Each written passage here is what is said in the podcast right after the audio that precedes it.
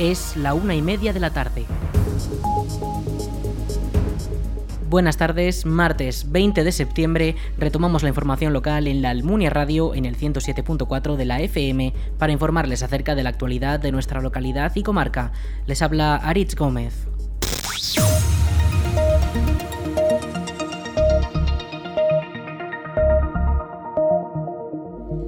Aragón iniciará el próximo 26 de septiembre la campaña de vacunación conjunta de gripe y refuerzo de COVID con la inmunización.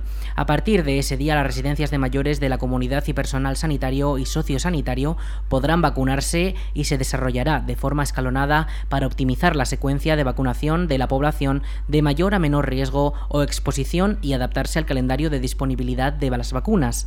Desde el Gobierno de Aragón, la previsión es haber completado la vacunación de la población diana, personas entre mayores de 60 años, personal sanitario y sociosanitario y grupos de riesgo a comienzos de diciembre. Las residencias de mayores serán la primera línea de actuación. A estos centros se dirigirán, como en anteriores campañas, los equipos de enfermería de los centros de salud para inmunizar a los residentes y a los trabajadores con ambas vacunas, alrededor de 32.000 personas en total. Todas las personas susceptibles de vacunarse podrán agendar su cita a través de la página web de Salud Informa, saludinforma.es y la aplicación, donde se les facilitará una hora para la doble inmunización. En el caso de la gripe, los objetivos son disminuir la morbilidad por gripe en Aragón con una cobertura de vacunación en la población de 65 o más años de edad y en los trabajadores sanitarios del 75% o superior. Para ello se ha adquirido un total de 377.000 dosis de vacunas con una inversión de casi 4 millones de euros. Seguimos con la información de la COVID. Según los datos provisionales del portal Data COVID del Gobierno de Aragón, entre el viernes 16 de septiembre y este martes se registraron dos casos nuevos de coronavirus en la zona de salud de la Almunia de Doña Godina. No se notificaron altas de personas recuperadas de la enfermedad ni muertes. Por otro lado, en la totalidad de la comunidad aragonesa se notificaron en estos días 119 positivos, 210 casos menos que en el mismo periodo de la semana anterior. Además, no se notificaron muertes y sí 72 altas de personas recuperadas de la enfermedad.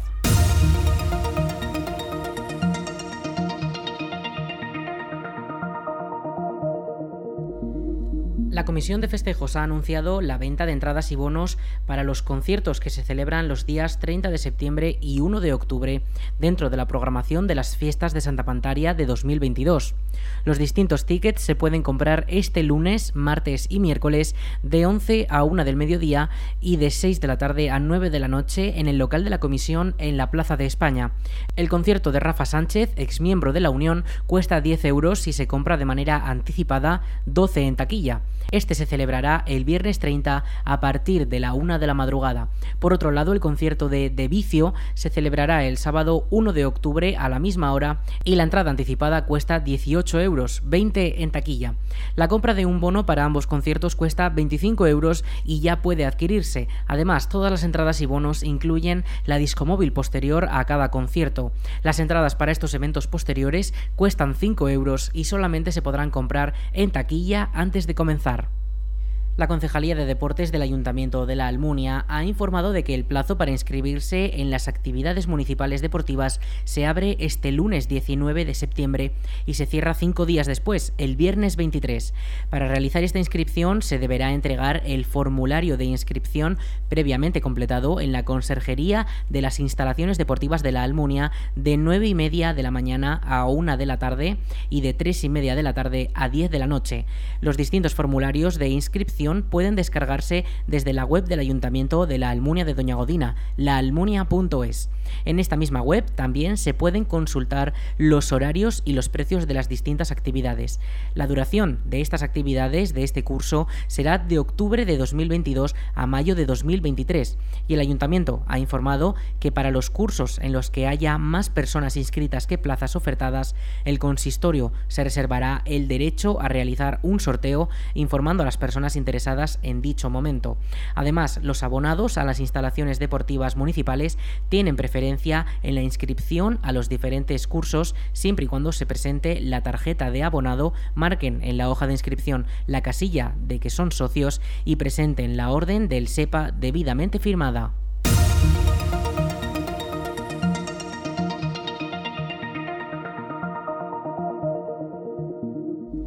La Comisión de Festejos ha comenzado la venta de los programas de fiestas en los que se recopilan todos los actos programados para los festejos de Santa Pantaria que comienzan en poco más de una semana. El documento puede adquirirse en las dependencias municipales en horario de oficina durante toda la mañana.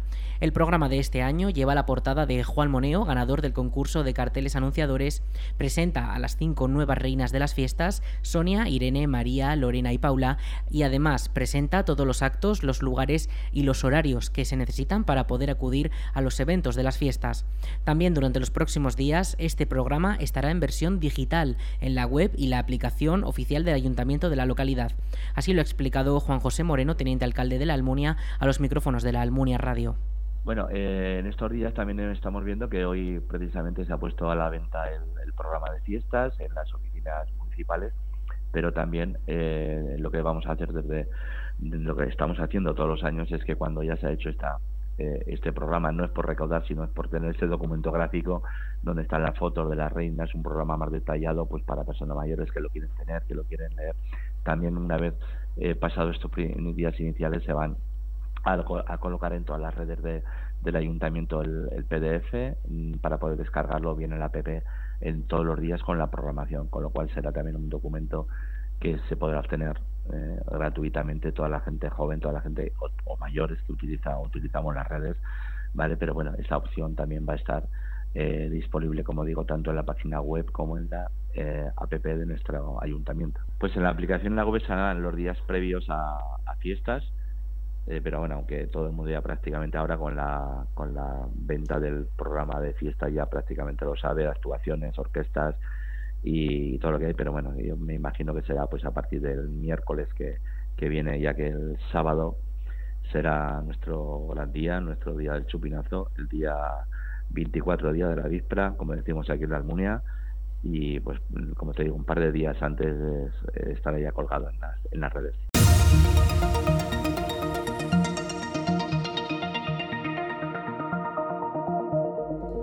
Las jornadas de órgano de la Diputación de Zaragoza alcanzan su edición número 40 y llegarán este año a 11 municipios de la provincia con otros tantos conciertos de primer nivel. El evento se celebrará desde este jueves 22 de septiembre hasta el domingo 2 de octubre y permitirá disfrutar de grandes intérpretes nacionales e internacionales en distintas iglesias de la provincia como las de la Almunia, Ricla, Longares, Calatayud o Tobez, entre otros.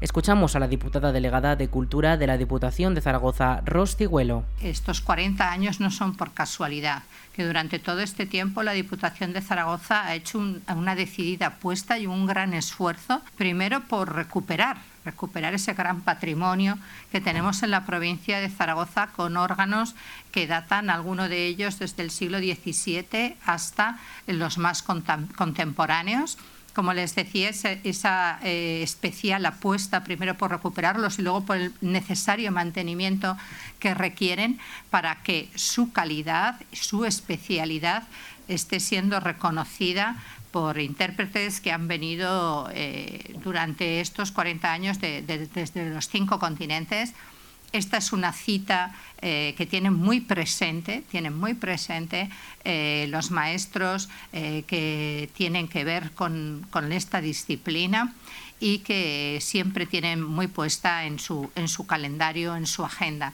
Por lo tanto, siempre estamos en disposición de ofrecer al público eh, una excelencia pues, que roza siempre cada año eh, la perfección dentro del género. Por su parte, el coordinador artístico de las jornadas, José Luis González Uriol, ha explicado cómo nacieron estas jornadas. Le escuchamos.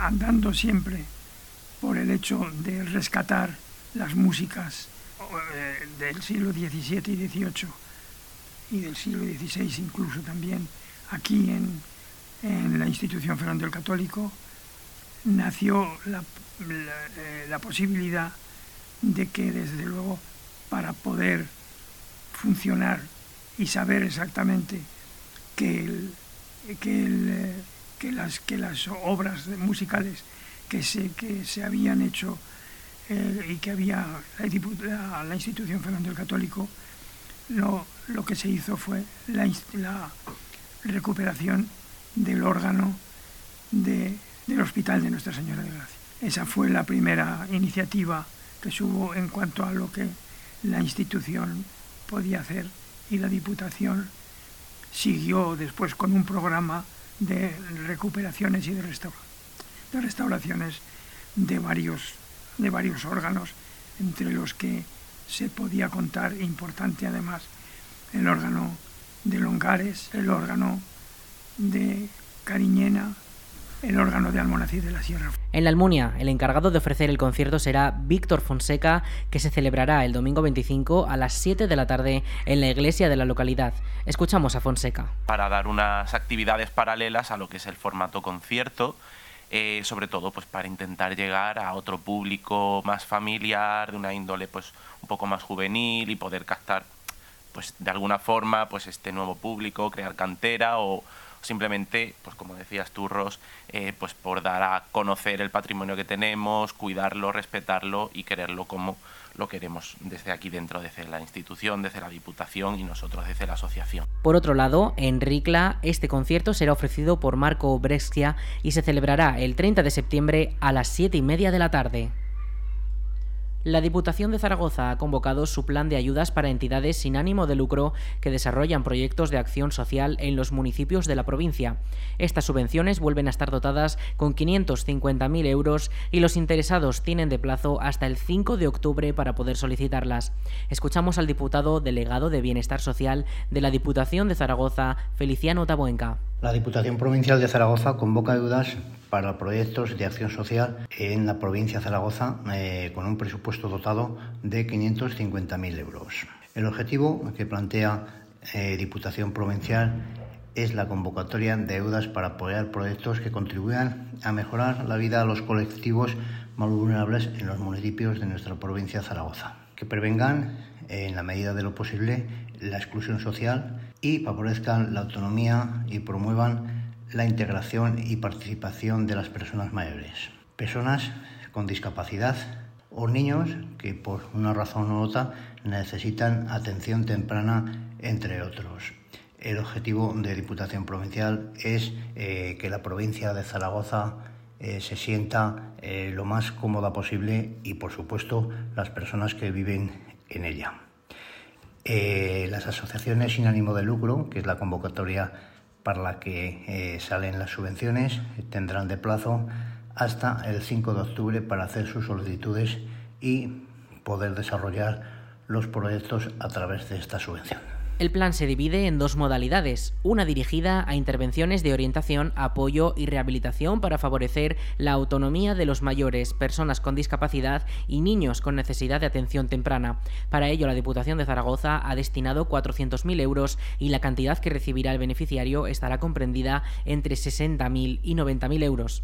Para aquellas iniciativas que no generen puestos de trabajo estructurales en tres centros gestionados por la entidad solicitante y para el resto de proyectos de la acción social, la DPZ destinará 150.000 euros. La cantidad a solicitar por el beneficiario estará comprendida entre un mínimo de 6.000 y un máximo de 10.000 euros. Las actuaciones irán dirigidas siempre a personas residentes en la provincia de Zaragoza, excluida la capital, y se realizarán de forma preferente en la provincia, con la excepción de aquellas actuaciones que por su naturaleza sea obligatorio realizar en la ciudad de Zaragoza. Las asociaciones interesadas tienen hasta el 5 de octubre para presentar sus solicitudes. Hasta aquí la información local en la Almunia Radio. Un saludo en nombre de todo el equipo y de quien les habla, Aritz Gómez. Buenas tardes.